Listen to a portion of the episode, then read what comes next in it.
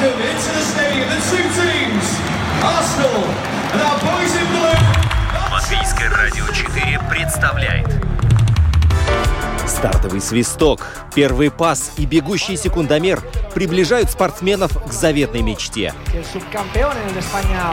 Подрев трибун своим стремлением к победе, они дарят нам уникальное зрелище и открывают мир невиданных возможностей. Голы, очки, секунды, личности и командный дух. Любопытные истории, собственный опыт, фанаты и закулисье. Роман Антонович, Евгений Равдин. Пятая дорожка. «Мы узнаем, и мы говорим о спорте». Вот прямо сейчас и начинаем. А, Сегодня у нас пойдет речь о том, что дворцовые интриги в битве за шахматную корону полным ходом идут, и матч между непомнящим и Леженем бьет абсолютно все рекорды по своей результативности. И а, мало того, что это привлекало внимание к себе, так они, спортсмены решили еще добавить. И вполне возможно, а, что вся подготовка китайского гроссмейстера была слита в сети. Представляешь, вот чем это может грозить для а, битвы за шахматную корону, мы сегодня будем узнавать. А еще мы поговорим о том, что в большом теннисе начинается грунтовая часть сезона. И нас ждет в относительно скором будущем Ролан Гарос. И увидим ли мы там Рафаэля Надаля? Вот, э, тем временем большой хоккей э, к Риге приближается, и все внимание фан-зоны привлечено не только к сектору, где продаются билеты вот в интернете, а там, кстати, уже э, вот эти партии, которые выходят в продажу, сметают, как горячие пирожки, вот, но и смотрят э, на то, как э, строится сборная Латвии по хоккею, процесс такой болезненный, местами неприятный, вот, и уже известны первые отцепившиеся от команды, это люди не те, которых тренер попросил спасибо, до свидания, а те, которые сами сказали, мы не можем играть за сборную. И это далеко не последние фигуры. Но станет ли от этого сборной хуже? Вот вопрос, который мы сегодня тоже будем обсуждать. И еще мы немножко поговорим о том, э, что в Еврокубках э, прошли четвертьфиналы в Лиге чемпионов, в Лиге Европы, в Лиге конференций. Как они прошли и кто вышел в полуфинал, и вообще, что там было интересного, и можно ли вычленить какие-то тенденции или подметить исторические занятные э, совпадения и закономерности.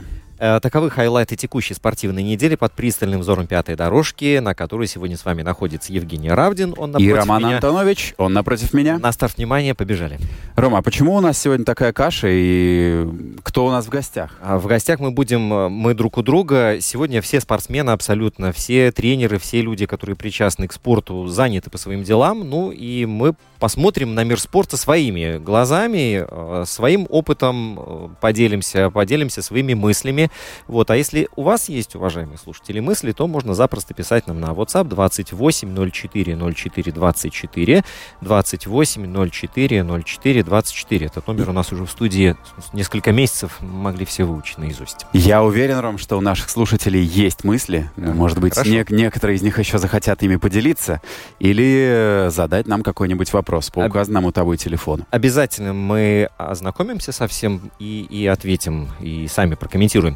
Вот, но я предлагаю для начала отправиться в Астану, потому что там происходит сейчас э, битва за шахматную корону. И этот матч вообще уникален э, в первую очередь тем, что там отсутствует нынешний чемпион Магнус Карлсон, как всем известно, э, норвежец, который 10 лет находился на вершине, сказал спасибо, я устал, я не хочу, я желаю посмотреть на это со стороны, а может быть даже и не буду смотреть. И отчасти можно его понять, потому что 10 лет ты находишься вот на самом пике, и у тебя соперники сильные, но недостаточно сильные, чтобы тебя взять и вот свергнуть. Мне кажется, ему просто стало скучно, и он не чувствовал такого драйва и ну вот этого вызова, который спортсмену необходим. Ну, согласись, если ты Усейн Болт, ты бежишь быстрее всех, э, никто тебя догнать не может. Что ты будешь делать на финише?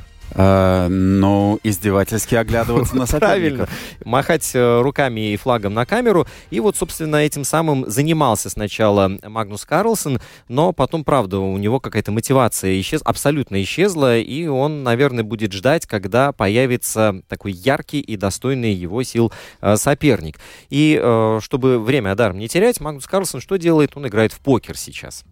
Скажи, пожалуйста, я хотел спросить, как человек, не следящий за шахматами, хочу получить у тебя справку. Он сказал, что э, делает паузу в карьере или что он вообще заканчивает карьеру? Какой, какой у него статус? Ты знаешь, э, он сам сказал, что согласен взять э, паузу, и вот он, собственно, такой отпуск себе организовал, причем у него недавно был матч, причем в Норвегии играет, проводит э, участие в турнирах различных. И, кстати, где-то в середине мая у него следующая игра тоже запланирована. То есть он активный шахматист. Вот. И к тому же повесить э, шахматную доску на гвоздь как-то сложно. Я себе не Ну, что представляю. можно повесить на гвоздь? Бутсы можно повесить, ра- ракетку. Не, ну понятно, но если ты в шахматы играешь, что, что надо повесить на гвоздь, чтобы все поняли, что ты закончил карьеру? Э, Слушай, они все время играют, мне кажется. Они вот э, такую активную фазу не заканчивают. Может быть, видимую, когда они отходят от больших дел, но постоянно играют в шахматы, я просто более чем уверен. Вот, это, кстати, я хочу подвести все вот это вот начало к э, рассказу о э, известном э, российском э, шахматисте Михаиле Чегорине, который э, в свое время установил рекорд, э, рекорд по э, победам, по результативности финальной серии.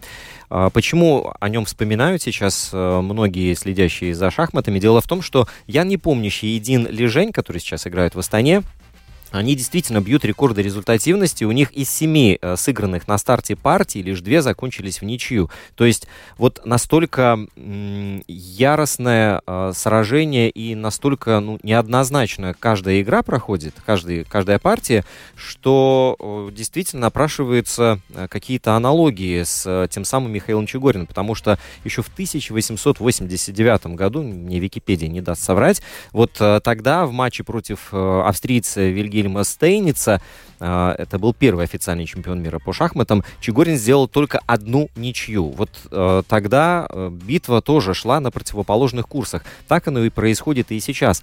И еще, если э, вы смотрели сериал «Ход королевы», в свое время он был очень популярен, и я думаю, сейчас он точно актуальности не потерял.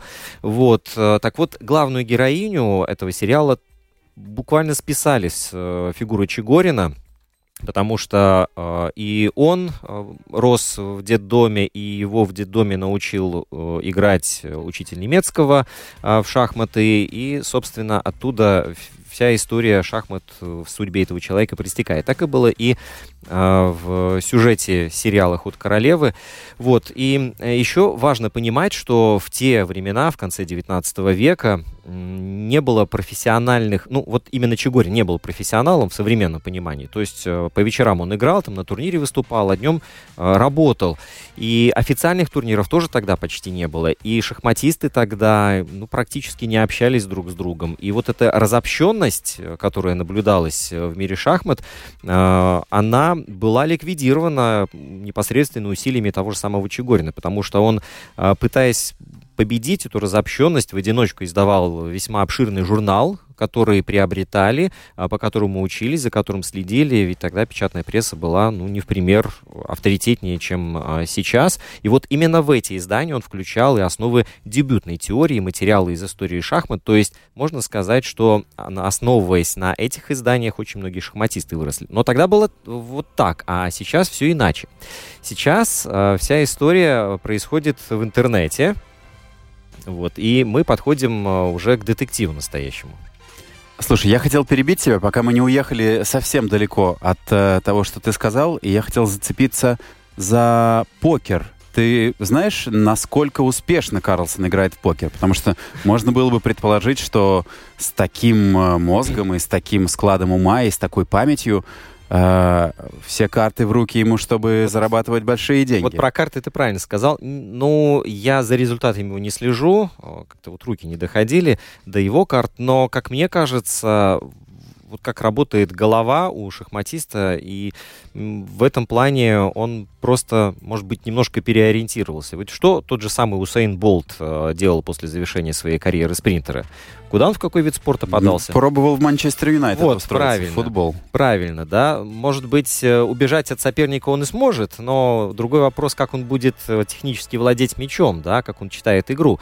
И здесь, наверное, для Карлсона это стал своего образа, ну, своего рода вызов. То есть как вот я буду себя чувствовать в новых условиях, в игре, которая тоже требует э, мышления очень острого, э, очень... Э... Требует умения считать да, быстро да, и да. много, и какие-то психологические качества определенные. В общем, я скажу тебе, что ты меня заинтриговал. Я посмотрю, как у него складывается я карьера думал, в покере. Я думал, ты шахматы будешь смотреть. След... Нет, пока еще я не дорос до этого.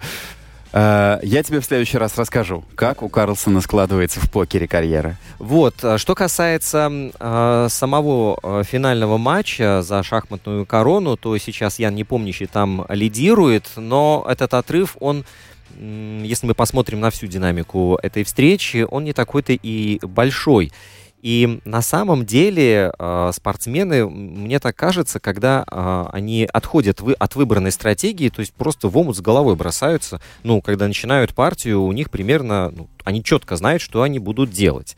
Вот. Но затем, когда, допустим, непомнящий начинает вдруг э, с космической скоростью переставлять э, фигуры на шахматной доске, когда он не дает времени э, сопернику там э, задуматься, принять какое-то взвешенное решение, там проиграть несколько десятков тысяч партий у себя в голове, то есть различных вариантов. Непомнящий здесь выбивает из колеи себя, наблюдающих, выбивает из колеи соперника и становится действительно очень интересно, и ты не знаешь, чем вот все это закончится.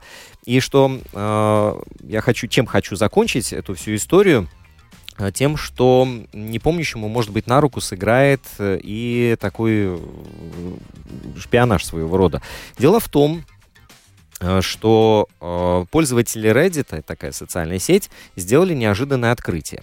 Они э, нашли партию двух аккаунтов с небольшим рейтингом на популярном э, шахматном сайте э, Lichess. Вот. И эта партия полностью совпадала с тем, что разыгрывали Ли Жени Непомнящий по ходу восьмой партии этого чемпионского матча. И правда, вот они э, сравнивали пользователи социальной сети сравнивали все ходы, и там абсолютно все одинаково было. Как ходы белых, так и черных, до 12 входа включительно. Дальше уже игры различаются, ну, как это и следовало ожидать. Да, и не помнящий в матче за корону черными ходил, сходил не так, как э, игрок на Личес. Э, вот в итоге партия свелась к ничьей. Вот тут возникает вопрос, когда у тебя, как в музыке, да, одна-две ноты в первом такте совпадают, это еще ничего, но когда у тебя целый такт совпадает, это уже плагиатом попахивает. Вот и здесь, э, здесь, наверное, та же самая картина, которая навела на размышления подозрения болельщиков, э, если один ход, там вот Е2, Е4, здесь ты в плагиате никого не будешь э, подозревать. Но когда у тебя 12 ходов одинаковые, идентично абсолютно, да, то здесь возникает вопрос, что же тут э, не так? Дальше они начали разбираться, смотреть, э, кто зарегистрировался под этими никами на этом сайте Lichess, кто играл, э, и подняли абсолютно все логи этих людей. И выяснилось, что регистрация этих э, фигур произошла очень даже недавно. Вот, э, и к тому же э, эти эти неизвестные игроки встречались между собой неоднократно. Они разыгрывали партии в Блиц, партии в Рапид и, что самое подозрительное, больше ни с кем, кроме как друг с другом, они не играли. Вот. И потом уже началось полноценное расследование теми же самыми болельщиками. И выяснилось, что игрок с одним ником зарегистрирован еще и на сайте chess.com. Этот сайт знают абсолютно все болельщики шахмат и все гроссмейстеры там зарегены. Вот. Э, и причем аккаунт там был создан тоже в начале февраля, то есть, ну, практически параллельно.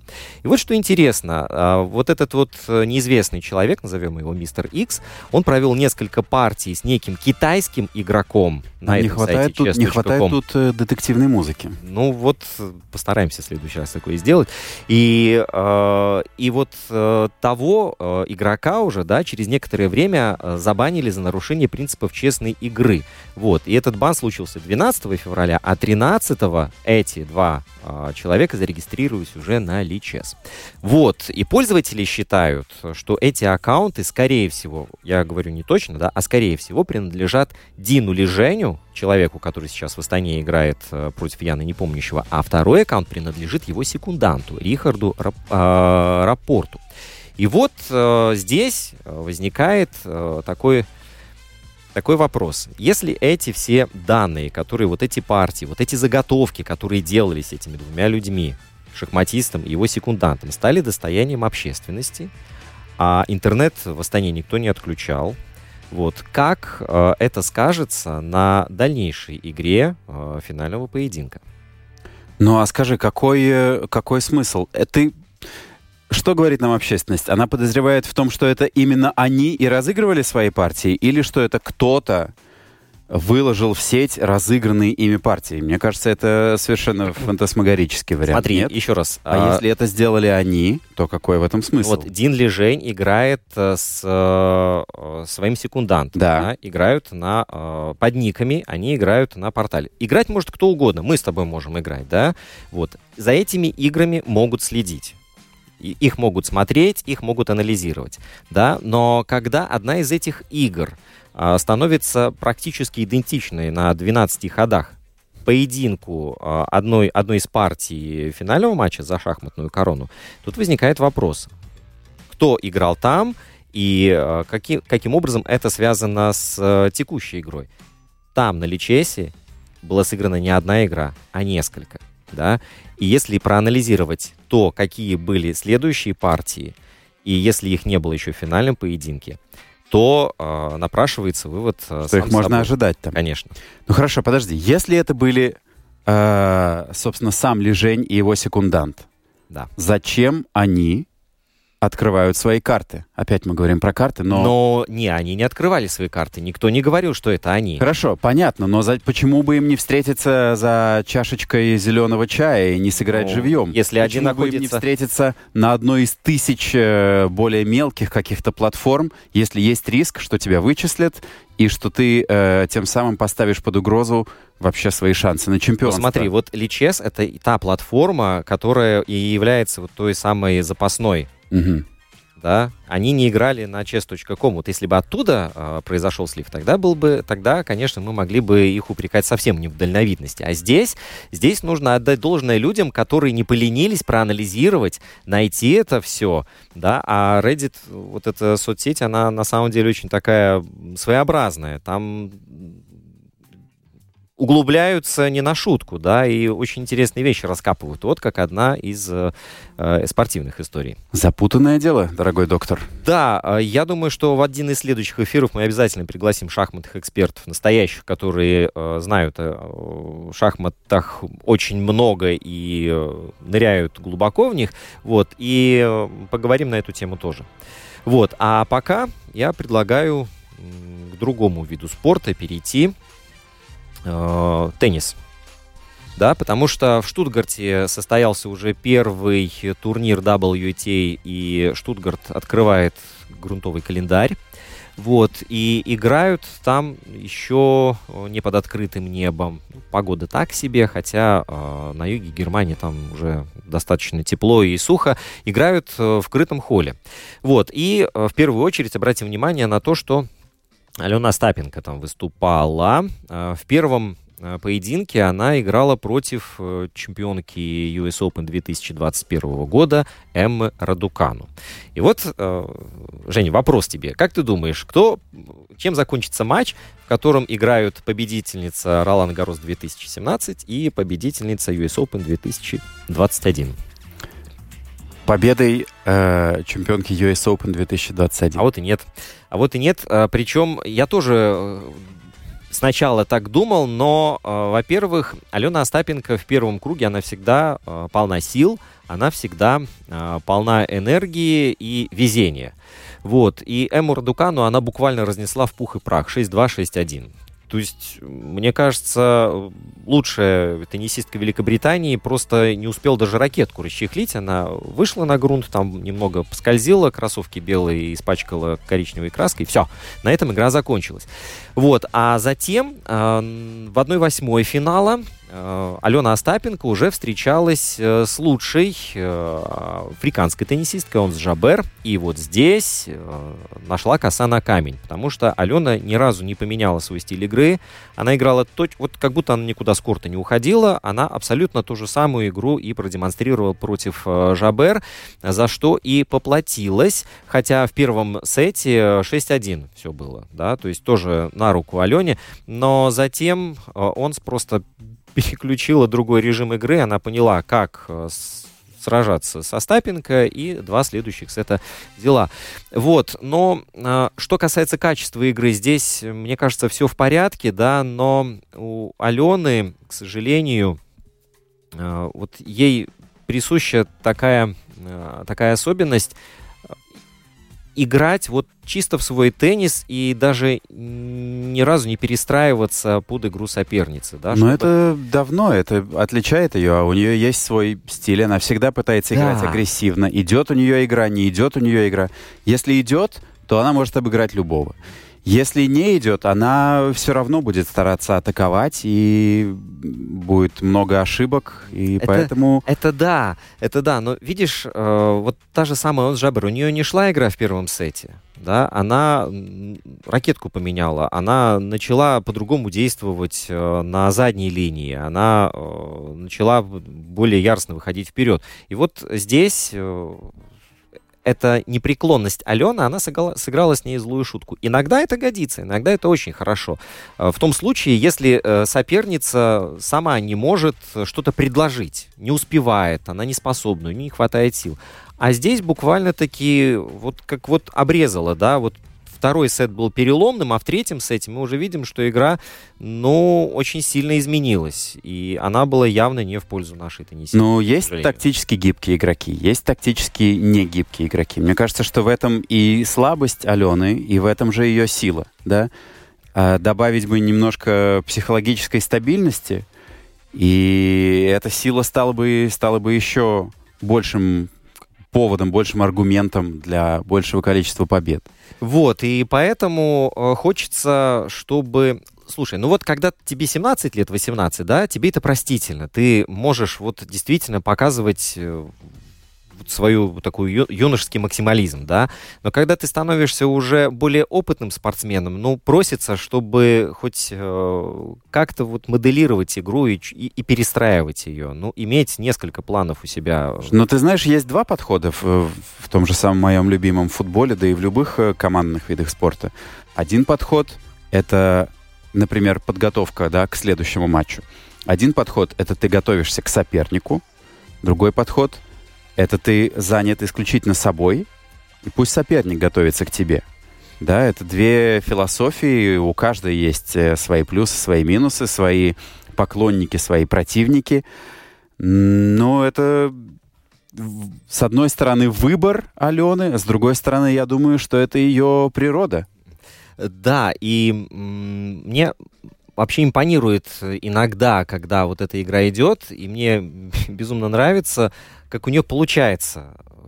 Я вот когда пробовал в сквош, не в, не в теннис, а в сквош пробовал так делать, но скажу, что это действительно должен быть какой-то талант, чтобы вот если внимательно посмотреть, как она э, бьет да, вот этим э, своим форхендом, как она лупит по этому мячу, и как этот мяч летит и четенько попадает э, в угол, вот прямо в угол корта, да, э, это, конечно же, фантастика. Кажется, что вот если ты так ударишь, или я так ударю по теннисному мячу теннисной ракеткой, он улетит куда-нибудь в сторону Майюри, да, а, а здесь прям вот аккуратно.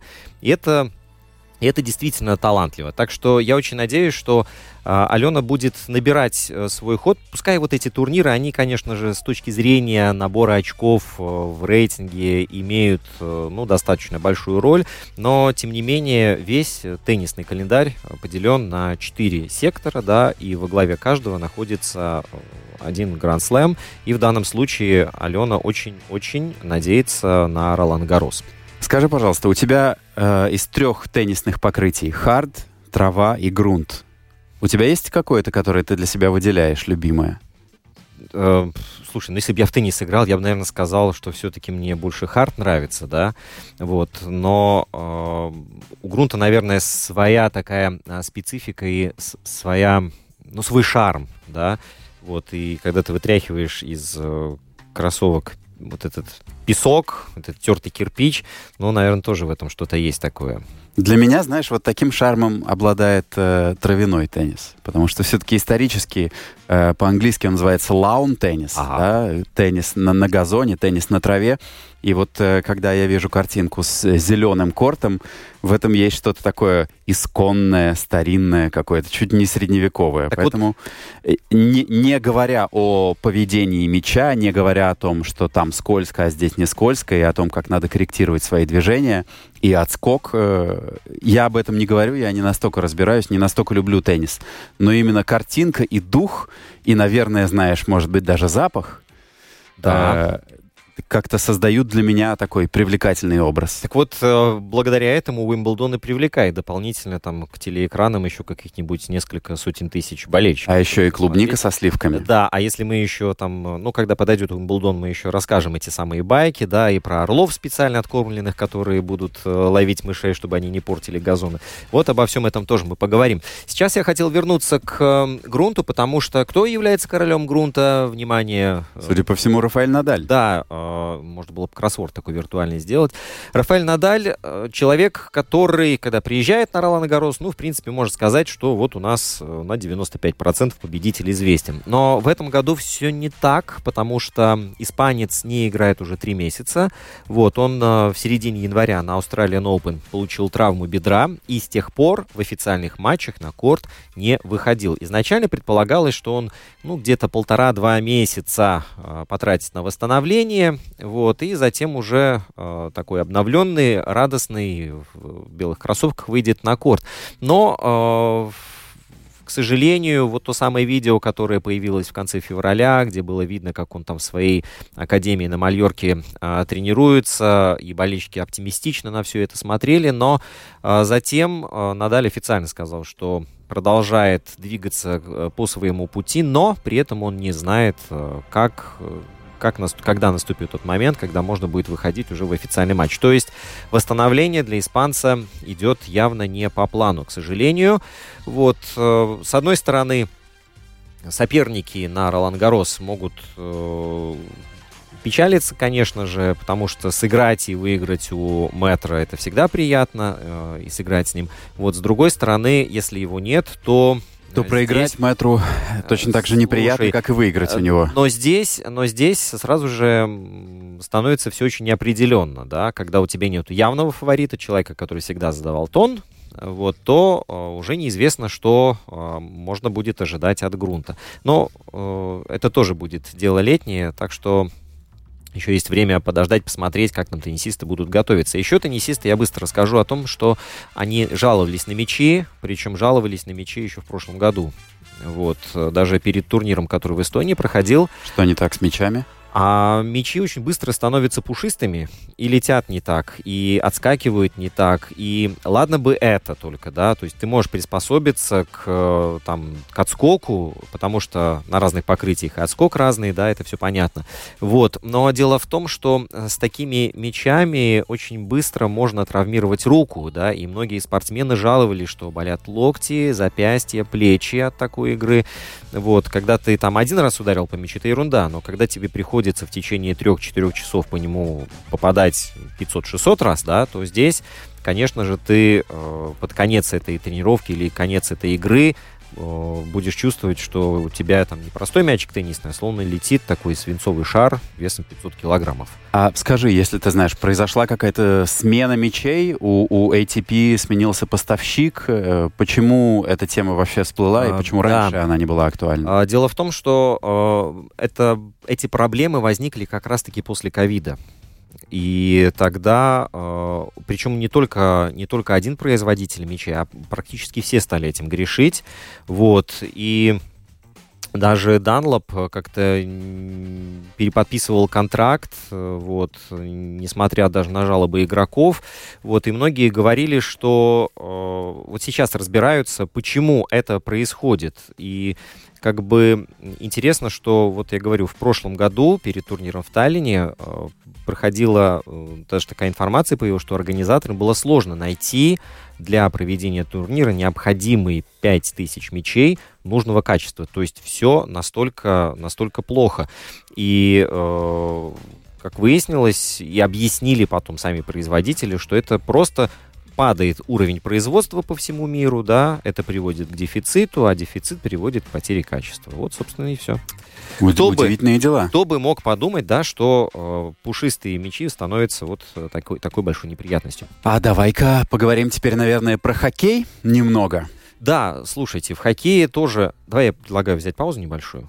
Хорошо. Да, и потом Почему вот бы как нет? раз э, клюшку достанешь свою. Давай, а ты шайбу. Хорошо. I didn't see that. Любопытная история случится с вашими калориями, если вы окажетесь в бассейне. Они попросту сгорят. Но, разумеется, для этого придется подвигаться. То, что плавание помогает сжигать больше всего калорий, стало уже аксиомой. Лучшим по энергозатратности, как ни странно, считается брас, а не баттерфляй. Дело в том, что в этом стиле удается задействовать до 75% мышц всего тела, сжигая до 380 килокалорий за полчаса активной тренировки. Во время плавания работают все группы мышц. Каждая из них получает определенную нагрузку. Поэтому не нужно отдельно тренировать разные группы мышц, как в тренажерном зале, где, например, сначала надо выполнять упражнения для рук, потом для ног и пресса. Во время плавания работают сразу все мышцы. И в качестве бонуса плавание помогает бороться со стрессом. Любая физическая активность способствует выходу негативных эмоций. Вы хоть раз видели, чтобы человек, выходящий из бассейна, был в дурном настроении? Верно, ведь вода дополнительно освежает, смывает стресс и негатив, дарит заряд бодрости, нормализует аппетит и возвращает здоровый сон. В общем, сплошные плюсы. Yes! Oh, it's, it's, that was nice. 7-1. 7-1, я тебя опередил. 7-1, да. Шайбу достал? Да, из ворот достал. Сначала э, американский голкипер, да, потом наш 7 штук извлек. Двое наших. Ну не, не, не сначала, но... э, После, когда 4-0 было тогда, тогда наши Так, ребята уже одно да. играли. мы, мы сейчас говорим с э, Романом про чемпионат мира в возрастной группе до 18 лет, В Швейцарии, который проходит. который проходит в Швейцарии, и на котором сборная Латвии провела один матч, и вот он закончился поражением 1-7 от сборной США. А, Один период э, наши молодцы держались, но потом нахватали удалений, пропустили 4 в меньшинстве. И, в общем, э, закончили вот так, бесславно. Сегодня вторая игра с Финляндией. Тоже очень сильная команда. Не надо об этом и лишний раз и говорить. 23-го Швейцария, 24-го Норвегия. В группе 5 команд. И в четвертьфинал выходит 4. То есть, в общем, судя по всему, 24 числа с Норвегией у нас будет главный матч э, за то, займем ли мы четвертое место в группе или будем играть э, за право сохранить место в элите на следующий год. Годы идут, да, а все, ничего не меняется в хоккее, все решается в последних матчах, к сожалению. Ну да, но видишь, в прошлом году э, сборная Латвии У-18 исторический результат для себя показала, заняла седьмое место. Мы помним, что это было связано с э, отстранением России и Беларуси. Э, но, тем не менее, ну слушай, я думаю, что за четвертьфинал мы побороться можем. А там Да, чем запросто. черт не шутит. Да, запросто. Ну, в хоккее все очень динамично. И вот э, давай уже перейдем к взрослой сборной, да. Давай. Вот, потому что наша команда провела первые а, проверочные игры, о которых уже говорилось. Вот, и с поляками у нас и так, и сяк было. Вот, э, впереди у нас Великобритания. И больше всего сейчас идет разговоров о составе нашей сборной. Вот, и в первую очередь то, что не будут играть два таких, ну, ключевых игрока. Вот, это Элис Мерзликин, который на воротах э, стоит, и Земгус Гиргенсонс. Вот. Ну, ты знаешь, Гергенсонс, э, я уже и не помню, когда в последний раз на чемпионат мира приезжал. На Олимпийские игры он э, посещает нашу сборную, скажем так. Но на чемпионате мира он, мне кажется, в последний раз играл 5 или 6 лет назад. То есть э, его, наверное, можно понять. Понятно, что у него своя карьера, семья и все остальное. Но хотелось бы, нам, как болельщикам сборной Латвии, хотелось бы хотя бы время от времени видеть его на чемпионате мира, тем более, что тут домашний турнир. Mm-hmm. Но говорить о том, что потеря Гиргенсонса для сборной это катастрофа, нет, а нет. а мы каждый год так играем. Ну вот в том-то и дело, что у нас каждый год одни и те же возникают э, вопросы, и э, вакантные места не остаются долго пустыми, то есть на место того же самого условного Гиргенсонса находится новый человек. Этот парень, который себя начинает, хорошо зарекомендовал в игре за команду, начинает играть в сборной, себя показывает, его уже там драфтуют, он оказывается за океаном, проводит 2-3 сезона и э, ну, когда начинается плей-офф в Кубке Стэнли, да, он уже уставший, и он не может выступать за сборную Латвии. И вот это вот круг просто идет и повторяется без конца. Но давай представим, вот ты отыграл э, безумнейших 80 матчей было у, у Гиргенсонса, да, в этом сезоне в НХЛ. Посмотрим, когда начинался сезон, когда он закончился регулярный, да, вот эти 80 матчей, и если мы еще там каникулы отнимем, плюс еще э, сборы какие-то, да, то выясняется, что человек выходит на лед, ну, каждый второй, ну, каждый третий день. Да не, ну понятно, что если ты после такого изнурительного сезона еще да. приезжаешь в сборную, это значит, что у тебя еще, ну как минимум, три недели, а то и месяц э, ты продлеваешь себе сезон. Да. Ради этого тебе никто дополнительный отпуск выписывать не будет. То есть э, понятно, что ты не успеваешь восстановиться. То есть все это по-человечески очень понятно. Я не готов э, его осуждать, но я готов э, погрустить в уголке. Да, ну скромно. так болельщики, болельщики грустят и, тем не менее, тоже берут и осуждают его. И не только его, и Мерзликина. А... Ты знаешь, Мерзликина, мне кажется, не осуждают. Ну, и, по крайней мере, судя по тем комментариям, что я читал, скажем, на Спорта Центрс, еще где-то, или там обсуждал с э, друзьями, э, он э, сказал, то есть, ну, его ситуация еще, мне кажется, э, понятнее и логичнее, чем у Гергенсонса. Он провел плохой сезон, называя вещи своими именами, да. Он э, после того, как в прошлом сезоне он э, был одним из главных открытий вообще своей команды, у него были и шатауты, и он признавался там первой, второй звездой матча, в этом сезоне у него плохой процент, у него больше, там, почти 4,5 пропущенных шайбы за матч. И понятно, что он не оправдал тех надежд, которые на него были возложены. Он, мне кажется, в начале сезона рассматривался как основной вратарь.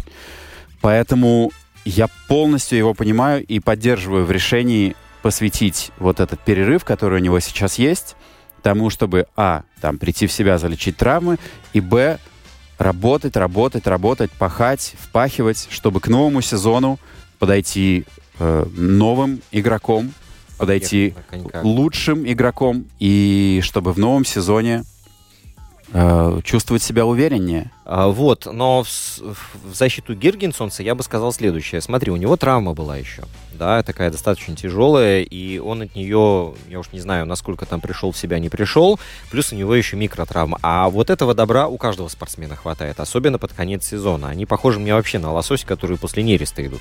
Вот, и... Э, Гиргенсонс, э, вот смотри, он на 70% будет готов. Да, он не будет готов на 100%. И вот такой Земгус приедет в состав сборной Латвии. Вот, э, будет играть. Если ты не готов на 100, вот какую игру ты покажешь? Повезет хорошую, а не повезет какую? Плохую. Что, что тебе скажут после этого? Э, риски понятны. Риски понятны. Но, знаешь, у нас не такой э, богатый выбор игроков высокого класса. И у нас есть, скажем, пяток игроков, которые даже на 70% играя, будут сильнее тех, кто играет на 95%. Поэтому в этом смысле Гиргенсонс, даже 70-процентной крепости Гиргенсонс, нам бы очень не помешал. Но я, опять же, не хочу ничего кидать в его огород за, за океанский. Пусть выздоравливает и, может быть, порадует нас в следующий раз. Но Хорошо. если нет, то на Олимпиаде, куда я очень надеюсь мы пробьемся. Вот, э, кто нас обязательно порадует, если, э, как там было сказано, если команда вылетит из э, плей-офф, да, тогда обязательно к вам присоединюсь. Это Теодор Блюгер, который выступает за Лас-Вегас. Вот, но здорово, когда наш человек борется за Кубок Стэнли. Тем более, что Лас-Вегас молодая команда достаточно, да, почему бы о себе повторно не заявить громко. Так что с одной стороны, хочется пожелать Тедди подольше там задержаться, а с другой стороны, чтобы, ну, как бы, вот, я был бы рад его увидеть здесь, в Риге. Да, Блюгерс бы нам очень не помешал, конечно, э, и, и на вбрасываниях, и вообще в первом звене. Ну, давай так договоримся с тобой. Давай с тобой. Хорошо. Если мы не можем с ним договориться, договоримся с тобой. Если они проходят Виннипег, Да. То есть давай так. Если он не приезжает, то пусть уж берет Кубок Стэнли. Вот, согласен. Это правильный такой расклад. А если не собирается брать Кубок Стэнли, то пусть проигрывает Виннипегу и приезжает к нам в нашу милую домашнюю уютную сборную. Хорошо, вот, а у нас на одного человека, ну так, официально уже будет больше за океаном. Я сейчас говорю об Увисе Болинскисом. Да, хорошие новости. Он э, играл в Чехии в этом сезоне и стал э, самым результативным защитником чемпионата Чехии. И на этом фоне его подписала Флорида. Э, он сказал, что за ним следили весь сезон. И вот сейчас э, сообщили подробности договора. Это, правда, договор, во-первых, на один сезон. Во-вторых, он двусторонний. То есть это означает, что его смогут там без какой-либо компенсации отправлять в АХЛ, в фарм-клуб, где, я, честно говоря, думаю, он большую часть сезона и проведет. Но вместе с тем я тоже уверен, что у него будет, не знаю, один, два, может быть, три шанса проявить себя. И я от всей души желаю ему э, эти шансы ухватить э, и забросить прямо в дальнюю девятку. Было бы очень здорово иметь еще одного защитника в НХЛ. Э, я был бы рад и за него лично, и сборной бы это тоже не повредило. Флорида. Это Флорида, которая сейчас Торонто месяце, да? Вот-вот, там вообще битва, конечно же, в этой паре просто не на жизнь, а на смерть происходит. Вот, и я думаю, что можно уже подключаться к футболу. Слушай, я хотел еще свое глубокомысленное замечание э, выложить в эфир. Я, во-первых, хотел тебе сказать, что у нас э, в НХЛ 8 человек Ну, много-много. организовалось. Да, они не все играют. У них у большей части вот эти же двусторонние контракты, и они значительную часть сезона проводят в АХЛ. И, и, конечно, им далеко до статуса, там, скажем, Озолинша или Ирбе, или, Пока. или э, э, да, Желтока.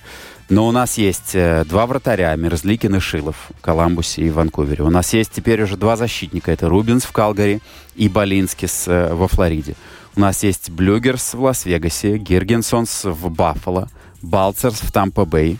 И есть еще молодой Ансенс в Питтсбурге.